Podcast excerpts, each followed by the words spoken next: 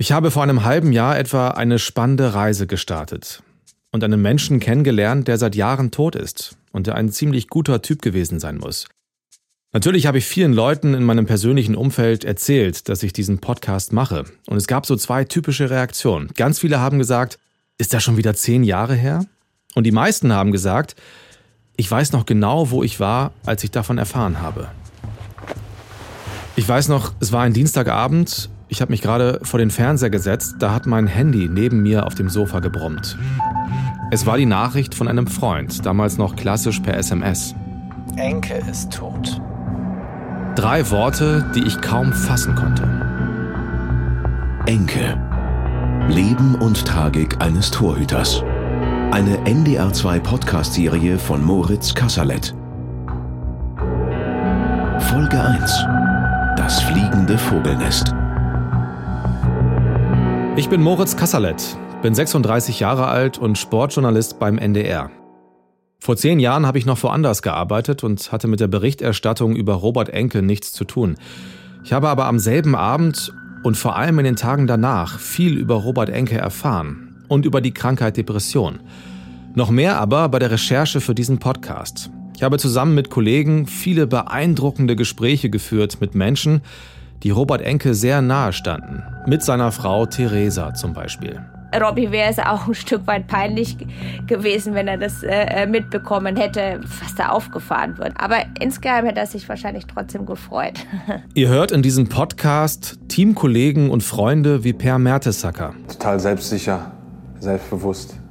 Und das hat man auch in jeder Trainingseinheit gespürt, dass er ich hatte das Gefühl, er wollte mehr. Er wollte mehr aus sich rausholen und wollte mehr aus anderen rausholen. Ich habe Weggefährten in der Nationalmannschaft getroffen, wie Oliver Bierhoff. Und dann habe ich äh, Theresa Enke angerufen und hatte halt dann von ihr eine sehr emotionale Antwort erhalten, die uns natürlich alle geschockt hat. Und es blieb natürlich vor allen Dingen auch in den Köpfen drin, auch bei mir, wie sage ich es jetzt, der Mannschaft. Menschen, die ihn viele Jahre lang begleitet haben, Freunde waren. Ich habe es mir zur Aufgabe gemacht, diesen Jungen zu retten.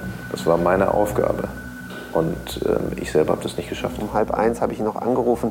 Und da war er gerade im Auto und er war wahnsinnig gestresst. Und Sportler, die auch depressiv waren und heute ganz offen darüber sprechen. Ich habe in der Familie einen Todesfall gehabt mit Suizid. Also ist es für mich, äh, weiß ich, wie man sich fühlt, wenn man jemanden verliert. So. Und das war was, was ich nie jemandem antun wollte. Deswegen sitze ich hier vor Ihnen. Ne?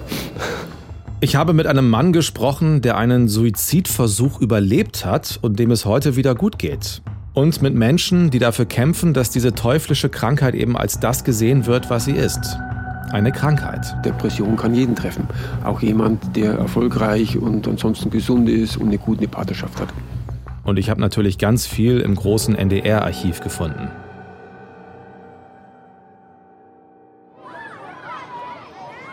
Robert Enke kommt am 24. August 1977 in Jena zur Welt.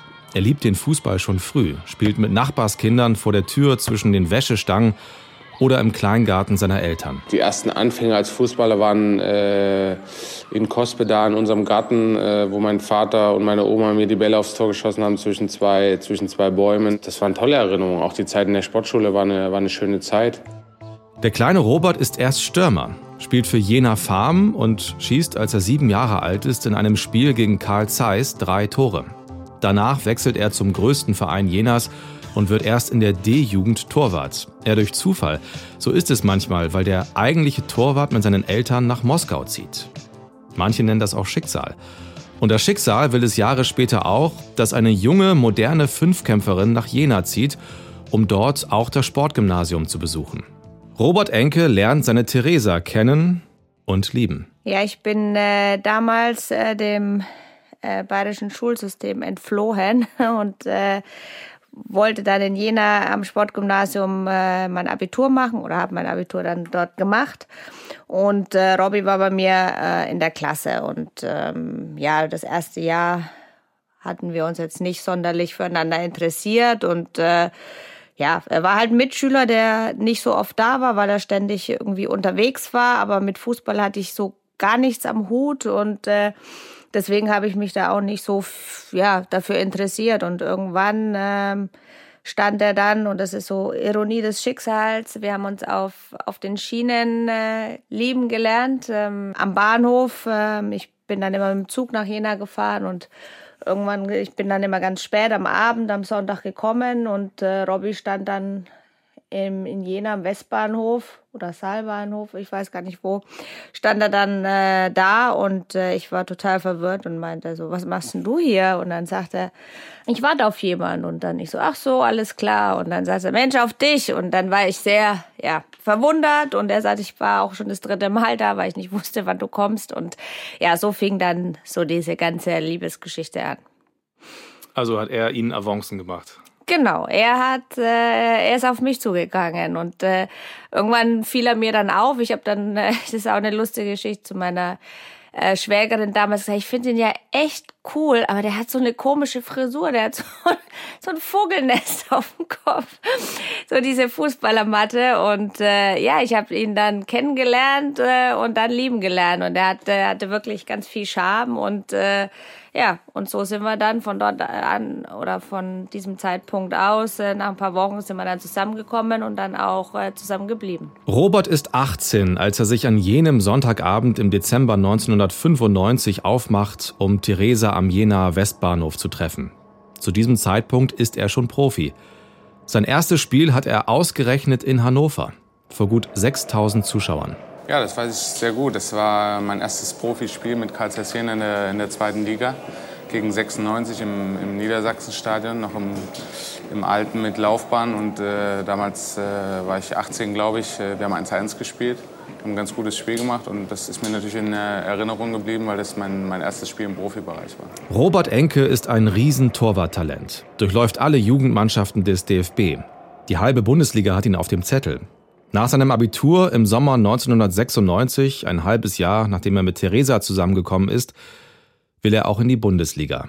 Er wechselt als Ersatztorwart zu Borussia Mönchengladbach. Also er hat auch gesagt, ich gehe nur, wenn du auch mitkommst. Also alleine äh, gehe ich da nicht. Und dann habe ich gedacht, okay, ich, eigentlich wollte ich ja in Würzburg studieren und äh, hatte ihn dann überreden wollen, auch mit nach Würzburg zu kommen und Sport und äh, Deutsch auf Lehramt zu studieren. Und er sagt, das klingt eigentlich ganz, ganz nett, aber hat mir dann äh, irgendwann gesagt, ey, ich verdiene äh, das und das jetzt schon. Das sage ich, was? Meine Eltern sind beide Lehrer und ich sage, du verdienst ja mehr als mein Vater. Ich sage, okay, dann musst du auch nicht Sport studieren, dann gehe ich mit dir und studieren kann ich auch in ähm, ähm, Düsseldorf oder Köln und das habe ich dann auch gemacht. Ich bin dann an, in Düsseldorf an die Uni. Aber es war dann, war für mich ein bisschen äh, ähm, ungünstig, weil ich dann halt immer pendeln musste und nicht so dieses typische Studentenleben äh, leben konnte, so wie ich es mir eigentlich vorgestellt habe, sondern ich war, was ja auch toll ist, aber ich war schon sehr gesettelt äh, mit äh, toller Wohnung und so weiter. Aber ich hatte halt nicht die Studenten oder diese Zeit so um mich, weil ich immer dann abends in, in Gladbach war. Bei der Borussia verdient Robert Enke 12.000 D-Mark pro Monat. Er ist erstmal nur Ersatz. Hinter Uwe Kamps. Dort lernt er auch seinen späteren Manager und Freund Jörg Neblung kennen. Ich war ja erst Trainer in dem Verein. Das heißt, ich habe den jungen Robert Enke als ähm, Co-Trainer von Borussia Mönchengladbach ähm, quasi mit in Empfang genommen und ähm, hatten am Anfang nicht so viel Kontakt. Er war ein sehr zurückhaltender Junge. Ähm, ich habe mit, äh, mit seinem Konkurrenten Uwe Kamps damals sehr viel gearbeitet, ähm, auch im Kraftraum. Und ähm, für Robert war das eher so nichts war auch ein kleines Spiel zwischen den äh, Kontrahenten natürlich, beziehungsweise Uwe hat ihm schon irgendwie zu verstehen gegeben, wer der Platzhirsch ist, wie man das auch erwartet von der Nummer 1. Ähm, und äh, dadurch sind wir erst eigentlich nach meinem Austritt aus dieser, aus dieser Vereinsphase von mir irgendwie im näher zusammengekommen, äh, weil ich dann in der Berateragentur gewechselt bin, wo auch Robert unter Vertrag war als Angestellter. Und da haben wir dann erst richtig den Draht zueinander gefunden und da war dann klar, okay, der, der merkt schon Druck, der Kleine, in Anführungsstrichen. Ja, das ist, äh, er kommt hier jetzt nicht vorbei, er ist nicht die Nummer eins, er fühlt sich mm, nicht gut. Sein Kumpel Marco Villa hat die Spieleinsätze gehabt, er ist rein eingewechselt worden, hat positive Presse gekriegt, hatte viel Spaß, war beliebt bei allen. Robert ist eher der Ruhige gewesen und dementsprechend war das für ihn dann damals schon eine schwierige Phase. Das war so das erste Mal, dass wir gemerkt haben, okay, muss man ein bisschen vorsichtiger anfassen. Als wir nach Gladbach gegangen sind, da hat er dann seine erste kleine äh, Depression gehabt. Und ähm, aber auch da konnte ich mir das erklären. Also junger Kerl, andere Stadt, das erste Mal von zu Hause weg und anderer Verein, äh, dritter Torhüter, also nicht mehr im Rampenlicht, so wie in Jena. Und äh, für mich war das nachvollziehbar. Die Heftigkeit, wie er darauf reagiert hatte, war schon ein bisschen ähm, ja ungewöhnlich, aber nee, ich habe mir da nicht so viele Gedanken gemacht. Er war dann auch, hatte einen tollen äh, Arzt, Heribert Dietzel, der hat gesagt, ja, Junge, ich nehme dich jetzt mal ein bisschen raus. Wir sagen, du hast äh, was weiß ich, Magen-Darm, ich weiß nicht mehr, was es war. Und so konnte er sich äh, ja wieder langsam äh, dran gewöhnen an die neue Umgebung und dann hat das auch funktioniert. Und Robbie war halt vor allem stark, wenn er dann gefordert war. Also solange er irgendwie das Gefühl hatte, er, er wird nicht gebraucht oder er ist ähm, nicht wirklich anerkannt, dann ging es ihm schlecht und hat auch keine Leistung bringen können. Aber sobald er gemerkt hat, oh, meine Zeit ist da oder die halten große Stücke auf mich, ähm, dann hat er auch vor Selbstbewusstsein gestrotzt und so ist er ja dann auch ins äh, dann irgendwann war er dann auch bereit, als er als dann der Uwe Kamp sich dann verletzt hat und hat das auch nervlich äh, super äh, gewuppt. Im Sommer 1998 wird Robert Enke am Bökelberg zur Nummer 1. Nach dem ersten Spieltag ist Gladbach Tabellenführer. Nach der Saison ist der Verein abgestiegen. Trotz starker Leistungen von Enke. 1999 darf er sogar mit der Nationalmannschaft zum Confed Cup nach Mexiko, bleibt aber ohne Einsatz. Enke ist jetzt 21 und will weg. Er hat Angebote von 1860 München und Benfica Lissabon. Er zögert lange und entscheidet sich dann für einen Wechsel nach Portugal.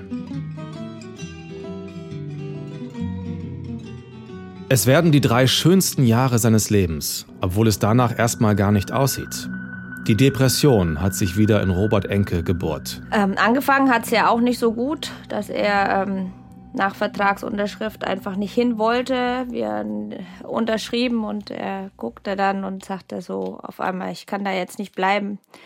Ich sage, Robby, du hast gerade einen Vertrag unterschrieben. Also so retroperspektivisch ist es ja dann auch, konnten wir auch drüber lachen. Also ich lache da jetzt auch drüber, weil ich mit Robby da schon oft drüber gelacht habe und damalige ähm, Manager Norbert Flippen sagte dann so zum Jörg Nebelung, hau ihm doch einfach mal eine runter, damit er wieder klar tickt. Das erste Mal, dass ich mit, mit dieser Problematik wirklich konfrontiert war, war nachdem wir in Lissabon bei Benfica den Vertrag unterschrieben hatten.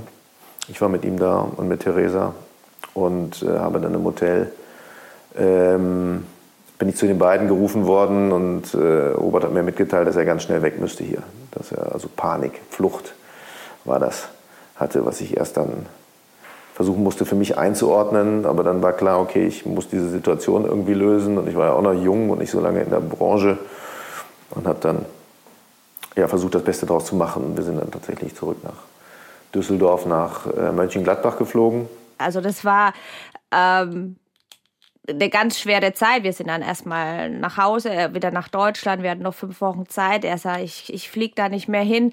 Und ich saß dann schon mit gepackten Koffern. Also es war auch, die An der Anfang war schwer und er sollte auch nicht spielen. Und äh, manchmal gehört eben auch Glück dazu. Und wir haben versucht, die Situation in irgendeiner Form zu klären, haben ihm Zeit gegeben. Ähm, Im Endeffekt ist er wieder zurückgeflogen nach Lissabon. Äh, Benfica hat einen neuen Torhüter verpflichtet. Äh, Robert war die Nummer zwei und war damit nicht im Fokus und hatte eine gewisse Ruhe ähm, und hat aus dieser Ruhe, die er bekommen hat auf der Nummer zwei Position, dann die schönste Zeit seiner Karriere eingeläutet in Lissabon. Dann hat er, konnte der argentinische Torwart hatte noch keine Spielberechtigung und Jupp Heynckes hat gesagt, so du spielst, obwohl er das Ganze äh, mitbekommen hatte, dass er nicht bleiben wollte, aber er hatte, weil er nicht Bescheid wusste, gedacht, äh, Robbie hätte vielleicht einen anderen Verein und hat da irgendwie versucht, da zu pokern. Hat ihn spielen lassen, er hat super gehalten und von da an ging es bergauf. Der blonde Torwart aus Deutschland wird in Portugal zum Star und zum Liebling der Benfica-Fans. Hier trifft er den Journalisten Ronald Reng. Der zum Freund wird und später auch die Biografie über Robert Enke schreibt. Robert und ich haben uns 2002 im Februar kennengelernt in Lissabon. Ich war damals Sportreporter für deutsche Tageszeitungen in Spanien und habe Portugal so mitgemacht und habe äh, irgendwann gehört, da ist ein junger, talentierter Torwart aus Deutschland bei Benfica. Und dann bin ich da ganz klassisch als Reporter hingefahren. Wir haben einen sehr netten Tag verbracht. Das war einer der Menschen, mit dem man sich eigentlich von Anfang an versteht.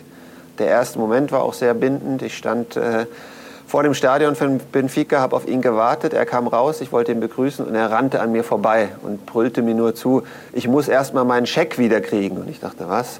Und dann hatte bei Benfica, die waren ein bisschen chaotisch, die Sekretärin seinen Gehaltscheck dem anderen blonden Spieler, dem Anders Andersson von äh, Schwede gegeben. Und da hatten wir gleich was zu lachen. Und ja, dann drei, vier Monate später war Robert plötzlich in meiner Stadt. Als damals lebte ich in Barcelona und er wechselte zum FC Barcelona. Und da sind wir uns dann näher gekommen. Wir waren zwei Deutsche im Ausland mit selben Interessen, Fußball, Torwarthandschuhe, solche Sachen. Und dann sind wir eigentlich immer in Kontakt geblieben. Diese Liebe zu Portugal, zu den Portugiesen, zu diesem Fußball dort ist einfach geblieben. Und auch wenn ich jetzt drüber erzähle, da, da geht mir das Herz auf. Also das war wirklich eine Wahnsinnszeit. Wir hatten keine, ja, keine Probleme dann. Wir haben ein tolles Haus gehabt, die Sonne schien, die Menschen waren freundlich, ähm, man hatte Nettoverträge, man musste sich um nichts kümmern. Äh, also das war, war wirklich ein, ein Paradies. Aber auch dieses Paradies äh, hat dann irgendwann nicht mehr gereicht. Ähm, und das war auch, was Robbie danach erkannt hatte, wo er sagte, ähm, die Demut vor, vor dem, was man hat. Und er hat es damals ähm, eben nicht so gesehen. Er wollte weiterkommen, was auch normal ist und hat dann eben bei Barcelona unterschrieben. Ähm, ich wäre gerne in Portugal damals geblieben, aber habe ihn natürlich auch verstanden. Er war jung, er wollte Nationalmannschaft spielen und äh, von daher war das nur ein, ein äh, ja, eine gerechtfertigte Entscheidung, da sich dann neu zu orientieren. Aber im, im Nach, äh, Nachhinein äh, sehr schade und das hat er auch immer so gesehen. Also er gesagt, ich hätte doch mal bei Benfica bleiben sollen. Also im Nachhinein auch ein Fehler?